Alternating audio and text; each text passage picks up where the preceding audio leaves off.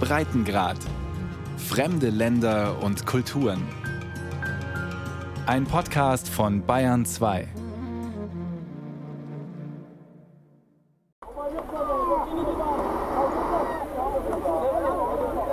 17. August 1999, Türkei. Es ist kurz nach 3 Uhr nachts, als die Erde plötzlich bebt, für etwa 45 Sekunden. Danach wird nichts mehr sein, wie es einmal war. Das Epizentrum des Bebens der Stärke 7,6 ist Izmit, eine Stadt etwa 100 Kilometer östlich der Millionenmetropole Istanbul. Die Erschütterung ist sogar in der 400 Kilometer entfernten Hauptstadt Ankara zu spüren. Später werden die Behörden bekannt geben, dass 18.373 Menschen durch das Erdbeben ihr Leben verloren haben, fast 50.000 wurden verletzt. Selbst jetzt, 20 Jahre danach, weiß jeder noch, wo er oder sie in dieser Nacht gewesen ist. So auch die heute 39-jährige Ömür Kenai. Das Bild, wie sie quasi einbetoniert in den Trümmern ihres Hauses neben einem anderen Frauenkörper liegt, geht in den Tagen nach dem Beben um die Welt. Die Frau neben mir auf dem Foto ist meine Mutter. Als wir das Erdbeben bemerkten, hielten wir uns in unterschiedlichen Zimmern auf. Wir sind dann beide aufeinander zugerannt und haben uns im Wohnzimmer getroffen und umarmt. Ömür und ihre Mutter waren erst eine Woche zuvor in das Haus im Istanbuler Stadtteil Sefaköy gezogen. Ihre Wohnung lag in der sechsten von sieben Etagen. Wie sich später herausstellte, waren laut Bebauungsplan aber nur fünf Etagen erlaubt. Regungslos lag Ömür neben ihrer genauso regungslosen Mutter in den Trümmern, bis endlich Hilfe kam. Als ich merkte, dass sie mich hören und sie anfingen, gegen den Schutt zu schlagen, dirigierte ich sie. Nicht dahin schlagen, das ist zu nah an meinem Kopf. Macht hier dies, macht jenes. Wenige Kilometer entfernt erlebte Evrim Kutlun das Erdbeben mit ihrer kleinen Schwester Bilge und Verwandten in deren Sommerhaus vor den Toren Istanbuls. Wie die meisten Menschen der Region lag Evrim im Bett und schlief, als sie wach wurde, weil das Haus kräftig wackelte. Und ich war die ganze Zeit am Überlegen, Moment mal, wir bewegen uns. Das ist wirklich, du kannst dir vorstellen, so das war fast anderthalb bis zwei Meter ging das Ding hin und her und ich war ja im Halbschlaf. Ich dachte, wie kann es sein, dass dieses äh, steinerne, betonhaltige, schwere Ding sich so bewegt? Also ich habe da die ganze Zeit philosophiert, wie geschrien nach mir, Abla, Abla, komm runter. Als Abla, das ist das türkische Wort für große Schwester, unten war, hatten sich da schon die Nachbarn versammelt. Die ganze Dramatik dieser Nacht wurde Evrim und ihrer Familie erst klar, als sie mit dem Auto zum Bauernhof des Onkels weit außerhalb der Stadt fuhren. Wenn Evrim sich heute daran erinnert, wird sie immer noch nervös, bekommt glasige Augen, klopft unbewusst mit den Händen auf den Tisch. Da mussten wir ja durch Küçükçekmece durch, durch Avcılar, Beylikdüzü und dann weiter. Das war so schlimm. Also ich krieg immer noch Gänsehaut. Da sah man wirklich Menschen, die mit bloßen Händen nach Leuten gegraben haben ne? oder geschrien haben. Auch mitten in Istanbul war das Beben zu spüren. Der Historiker Orhan Essen erinnert sich noch genau an die drückend heiße und schwüle Augustnacht. Er kam kurz vor Beginn des Bebens nach Hause in seine Wohnung nahe des Taksimplatzes. Ich habe mich immer unwohler gefühlt und irgendwie in einem Moment dachte ich, es stimmt irgendwas mit meinem Körper nicht. nicht? Kriege ich einen Herzanfall? Dachte ich, platze irgendwie. Nicht? Ich habe so zehn Minuten lang so mit mir selber gerungen. Ich war eigentlich entschlossen, jetzt rufe ich einen Krankenwagen an. Ich dachte irgendwie, ich sterbe jetzt. Also irgendwie, ich hatte echt so Schweißausbrüche und alles. Und da hat es angefangen.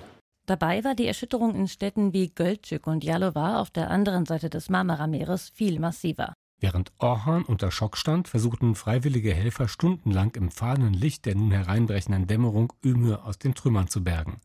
Die damals 19-Jährige war so sehr eingeklemmt, dass die Rettungskräfte kaum an sie herankamen. Sie konnte sich weder bewegen noch ihren Körper fühlen. Doch sie erkannte ihren Nachbarn Bayram Abi. An ihn kann ich mich sehr genau erinnern, denn er hatte mich gefragt, wie soll ich dich hier rausholen? Und ich sagte ihm, er solle mir die Haare abschneiden. Er sagte, wie soll ich bloß die Haare abschneiden? Ich darauf, Willst du mich lieber hier lassen? Das wollte Bayram Abi nicht und schnitt mit einem Messer blindlings zwischen Schutt und Möbelresten um Ömürs Kopf herum. Als die Helfer sie aus den Trümmern herausholten, bedeckten sie Ömür die Augen. So konnte sie keinen Blick mehr auf ihre Mutter werfen, die tot im Schutt des eingestürzten Hauses lag.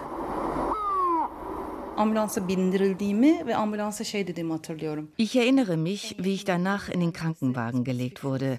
Sie brachten mich ins Staatskrankenhaus nach Bekerköy. Von allen Seiten wurden Menschen hier gebracht wegen der Ereignisse in Avcela. Avcela ist ein Istanbuler Vorort am westlichen Ende der Stadt.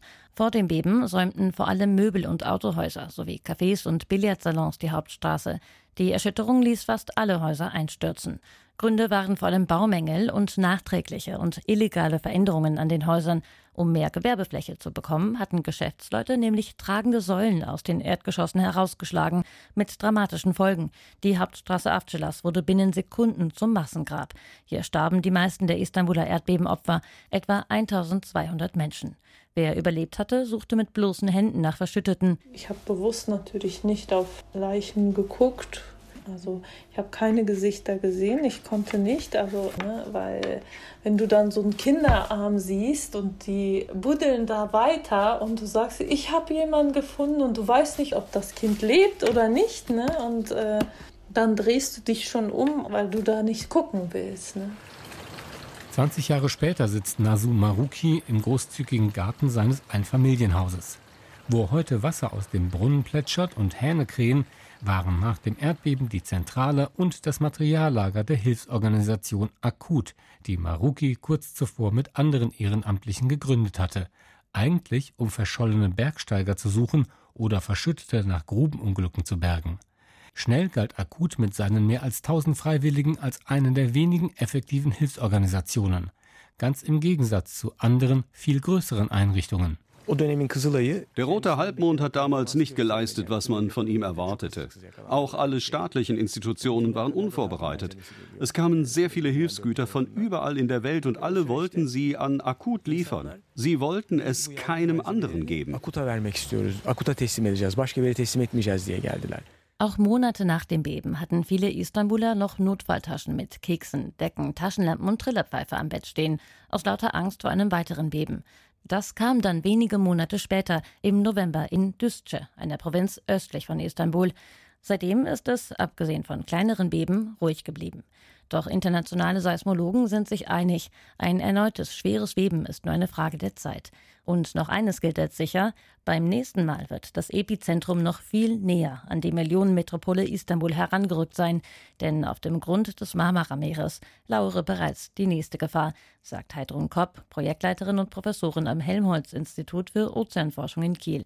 Denn ihr Team hat herausgefunden, dass also beide tektonischen Platten, Eurasien auf der einen Seite und die arabische Platte auf der anderen Seite, nicht mehr glatt aneinander vorbeigleiten können, sondern sich ineinander verhakt haben. Dabei kommt es dann zu einem Spannungsaufbau von tektonischer Spannung. Man kann sich das vorstellen, dass die Gesteine, die darin involviert sind, natürlich einem erheblichen Druck unterliegen im Zuge dieses Spannungsaufbaus. Und das wird sich irgendwann in einem Erdbeben lösen. Festgestellt werden konnte diese Spannung mit Hilfe von Sensoren, die deutsche, türkische und französische Wissenschaftler erstmals am Meeresgrund befestigt haben.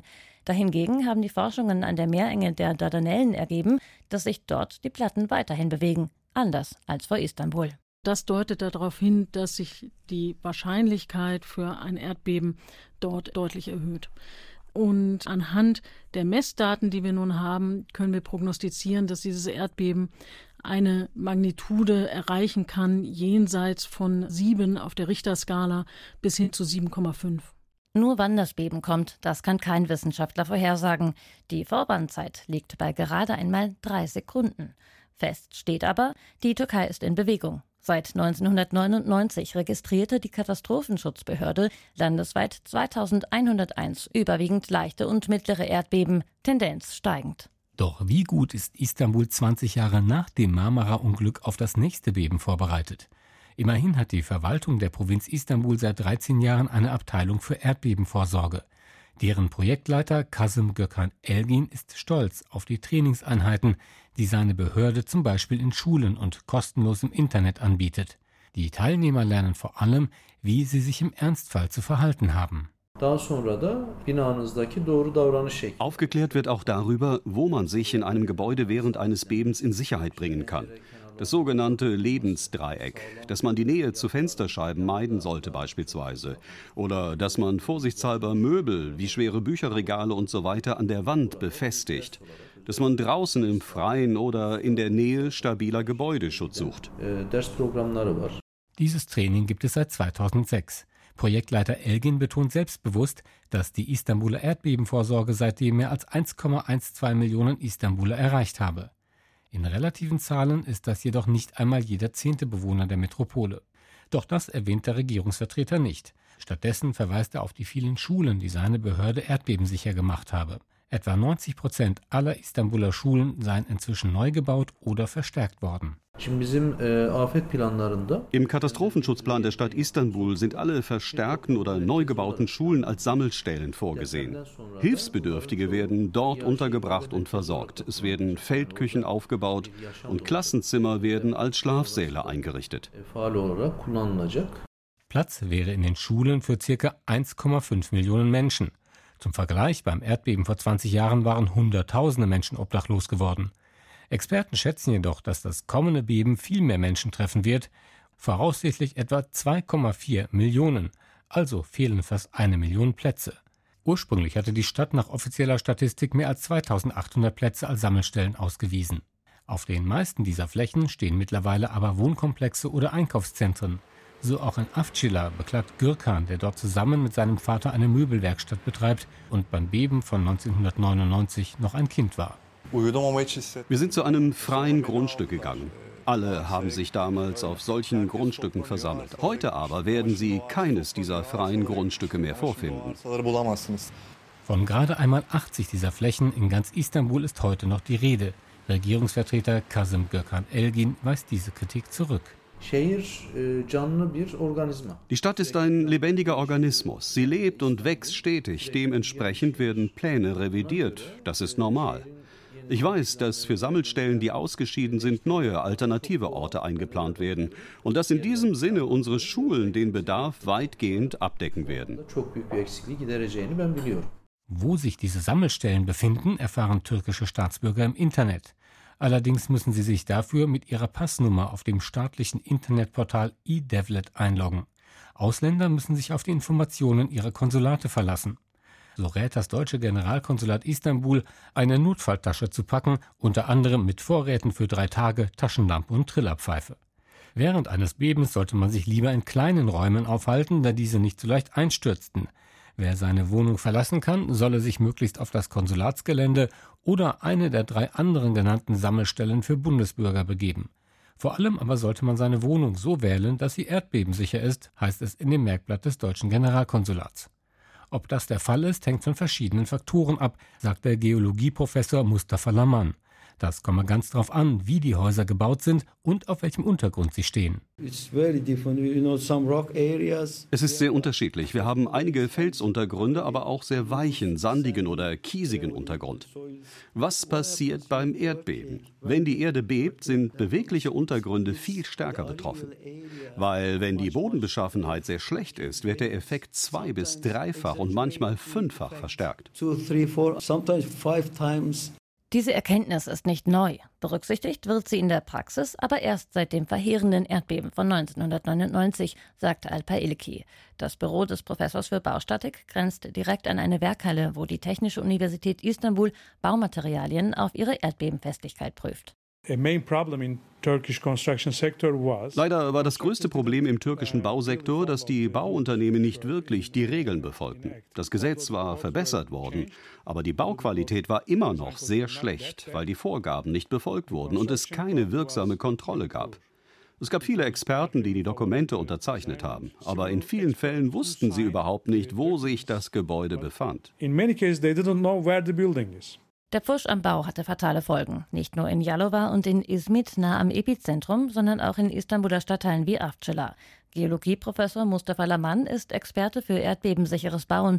Mit seinem Team untersuchte er nach dem Erdbeben einige Gebäude in Avcela. Uh, Ein siebenstöckiges Gebäude war stark beschädigt oder mehr oder weniger eingestürzt. Wir haben Proben des Betons genommen. Einige davon habe ich heute noch in meinem Büro, um sie meinen Studenten zu zeigen. Sie haben Sand aus dem Meer verwendet, ohne ihn zu reinigen. Der Beton war sehr schwach im Vergleich zur heutigen Qualität. Es ist ein Wunder, dass diese Häuser nicht schon vor dem Erdbeben eingestürzt sind. Viele Bauunternehmer sparten auch beim Stahl und verwendeten gebrauchtes Material aus Tschechien. Dementsprechend groß war die Wut auf die Profitgier vieler Bauunternehmer. Es gab mehr als 2000 Gerichtsverfahren. Etwa 1800 wurden aufgrund von Gesetzeslücken eingestellt. Am Ende wurden nur 40 Bauunternehmer schuldig gesprochen und nur einer trat tatsächlich eine Haftstrafe an, Beli Götscher, ein Bauunternehmer aus Jalova, verantwortlich für 195 Tote in seinen Häusern. Das Urteil lautete 18 Jahre und 9 Monate Haft, doch Götscher kam nach gut der Hälfte der Zeit frei. Auch Ömür, die querschnittsgelähmte Frau aus Istanbul, kämpft jetzt noch 20 Jahre nach dem Beben um eine Entschädigung. Das Verfassungsgericht hat mir einen Schadensersatz in Höhe von 28.000 türkischen Lira, ca. 4.500 Euro zugesprochen. Normalerweise weist das Verfassungsgericht solche Klagen ab oder spricht 500 oder 1000 Lira zu. Von daher ist mein Betrag sehr hoch. Deshalb haben auch die Zeitungen von einem juristischen Sieg gesprochen. Aber ich plane damit zum Europäischen Gerichtshof für Menschenrechte zu gehen. Ich werde bis zur letzten Instanz gehen. In der Baugesetzgebung hat sich in den vergangenen 20 Jahren viel getan, auch wenn das alte Gesetz nicht ganz schlecht war, wie sich Baustatikprofessor Alper Ilki mit vielen anderen Experten einig ist. Die neuen Gesetze von 2007 und 2019 schreiben jedoch eine bessere Untersuchung des Baugrundes vor. Außerdem müssen Proben des Baustahls und des Betons von einem unabhängigen Labor untersucht werden. Früher wurde etwa glatter Baustahl verwendet, der sich im Beton lösen konnte, weil er keine Strukturen hatte. Heute benutzen wir stattdessen verformten Stahl und besseren vorgemischten Beton. Das führt zu stabileren Konstruktionen. Deshalb kann ich sagen, dass die Jahre 1999-2000 ein Meilenstein in der Qualität der Gebäude in der Türkei waren. Während Häuser, die nach 1999 gebaut wurden, als erdbebensicher gelten, bereiten die alten Gebäude Sorgen. Rund eine halbe Million Wohnungen in Istanbul seien einsturzgefährdet, sagen Experten. Viele davon stehen in Zeytinburnu, einem Nachbarstadtteil von Avcılar. Historiker Orhan Essen steht vor einem fünfstöckigen Haus und zeigt auf Risse in der Fassade. Das sind die Erdbebenschäden, die sehen wir immer noch nach 20 Jahren. Das sind auch eindeutig diese Bauten, die noch vor 99 gebaut sind, alles so typische 90er Jahre Bauten. Ob diese Gebäude das nächste Erdbeben jetzt verkraften würden? Jein. Experten schätzen, dass vor 1999 nur jedes hundertste Haus gemäß den Vorgaben gebaut wurde. Doch was tun, wenn sich herausstellt, dass die Bausubstanz marode ist? Da die Wohnungen eines Hauses meist den jeweiligen Bewohnern gehören, müssen sich alle Eigentümer einig sein, ob saniert oder abgerissen wird. Darauf zu vertrauen, dass ein Gebäude, das beim Beben 1999 stehen geblieben ist, auch das nächste Beben überstehen wird, könnte fatale Folgen haben, warnt Professor Alper Ilki von der Technischen Universität Istanbul. As you mentioned, wie Sie sich sicher erinnern, das Erdbeben 1999 war kein Istanbuler Erdbeben. Das ist ein weit verbreiteter Irrglaube, dass die Leute sagen, okay, wir haben 1999 die Erfahrung gemacht, dass das Haus hält, etwa in Besiktas, Ataköy oder irgendwo. Das stimmt nicht, denn diese Häuser haben nicht das Erdbeben ausgehalten, sondern nur die Ausläufer davon, also nur 10 oder 15 Prozent des potenziellen Erdbebens. Manchmal ist es möglich, solche Gebäude zu stabilisieren. Es gibt dafür verschiedene Techniken, zum Beispiel konventionelle wie die Ummantelung bestehender Säulen oder zusätzliche Stützmauern. Die andere Möglichkeit ist ein Abriss und Neuaufbau. Historiker Orhan Essen muss sich im Istanbuler Stadtteil Zeytinburnu nur einmal umdrehen, um den Blick von den rissigen Häusern aus den 90ern auf eine Großbaustelle zu wenden. Dort wachsen die Rohbauten von 15-geschossigen Wohntürmen dicht an dicht in den Himmel. Augenscheinlich in erdbebensicherer Bauweise. Es ist eine typische Erneuerung nach dem Istanbuler Stadterneuerungsplan. Der sieht vor, dass ein privater Bauunternehmer die alten Häuser abreißt und den Besitzern eine Neubauwohnung an gleicher Stelle garantiert. Um auf seinen Profit zu kommen, baut er mehr Geschosse als ursprünglich. Die zusätzlichen Wohnungen verkauft er dann auf eigene Rechnung. Das heißt, es wird nur dann gebaut, wenn es für diesen Bauunternehmer auch profitabel ist. Das heißt, wäre es rein nach Gemeinwohl gegangen, wären wir eventuell mit einer viel niedrigeren Dichte hier auch zurechtgekommen. Leute hätten einfach mehr Licht, hätten mehr Grün, auch soziale Einrichtungen und so weiter. Es wäre eine bessere Siedlung daraus geworden. Kritiker wie Orhan Essen sprechen von einer verdeckten Gentrifizierung. Sie bemängeln, dass diese Art von Erdbebensanierung auch in Gebieten mit geringem seismologischen Risiko zum Zuge kommt, während Viertel, die es viel nötiger hätten, nicht saniert werden, wenn die Aussichten auf Profit nicht hoch genug sind. Um die Sanierung selbst zu finanzieren, fehlt den meisten Wohnungseigentümern schlicht das Geld. Zuschüsse vom Staat gibt es nicht. Trotzdem meint Professor Alper Ilki von der Technischen Universität Istanbul, ich denke, das Stadterneuerungsgesetz, das seit einiger Zeit angewendet wird, ist nicht vollständig, aber doch in gewisser Weise hilfreich. Sicher können nicht alle kritischen Gebäude umgewandelt werden, aber es hilft, den Transformationsprozess voranzutreiben. Das ist natürlich ein sehr langfristiges Vorhaben. Wenn man eine Stadt umwandeln möchte, benötigt man dafür 30, 40 Jahre. Ich wäre froh, wenn schon mehr getan worden wäre, aber es geht voran.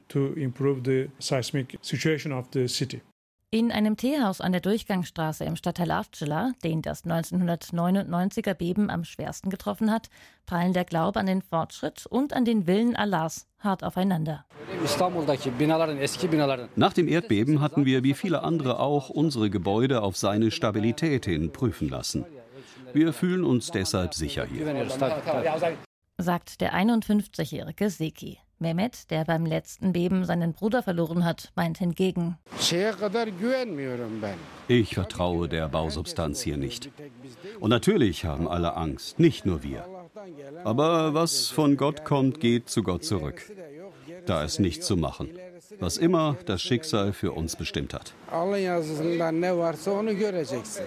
Ein wenig scheint das auch die Strategie der Regierung zu sein, meint Naso Maruki. Der Gründer der Hilfsorganisation Akut beklagt, der Staat habe zu wenig Geld für die Sanierung von Gebäuden bereitgestellt. Anstatt die Menschen besser über das Erdbebenrisiko aufzuklären, appelliere die heutige Regierung an die Schicksalsergebenheit der Bevölkerung. Das Bildungssystem wurde deshalb religiöser gemacht, denn das Volk soll nicht nachfragen. Wir erklären es mit Gottes Wille oder Schicksal und die Sache ist damit erledigt. Sie sagen, das Beben machen wir ja nicht, Gott macht es und die, die sterben, sterben halt. Ömür, die querschnittsgelähmte Frau, die aus den Trümmern gerettet wurde, hat ihr Leben in die eigenen Hände genommen. Sobald es ihre Gesundheit zuließ, begann sie ein Studium im Fach Kommunikationsdesign. Heute arbeitet sie an der privaten Istanbul Kültür-Universität. Dabei wollte sie eigentlich gar nicht zur Zulassungsprüfung gehen, denn die fand im Stadtteil Stefakay statt, wo Ömür während des Erdbebens lebte. Dorthin wollte sie nie wieder. Am Ende ließ sie sich von einer Freundin überreden, sich zur Prüfung begleiten zu lassen, aber ihren Schicksalsort dabei weiträumig zu umfahren. Ich war auch nie am Grab meiner Mutter. Vielleicht habe ich insgeheim Angst, dass ich mich gehen lasse, wenn ich dahin gehe. Vielleicht mache ich mir da selbst etwas vor. Ich weiß es nicht. Aber ich gehe nicht. Diese beiden Orte meide ich. Die Menschen in der Türkei gehen unterschiedlich mit dem Erlebten um und mit der Gewissheit, dass ein neues starkes Beben die Region erschüttern wird. Für die Bewohner Istanbuls ist die Bedrohung Teil des Alltags. Sich damit aktiv auseinanderzusetzen, fällt aber vielen schwer. Das birgt die Gefahr, das Risiko eines erneuten Bebens nicht ernst zu nehmen. Dabei steuert Istanbul sehenden Auges auf eine Jahrhundertkatastrophe zu.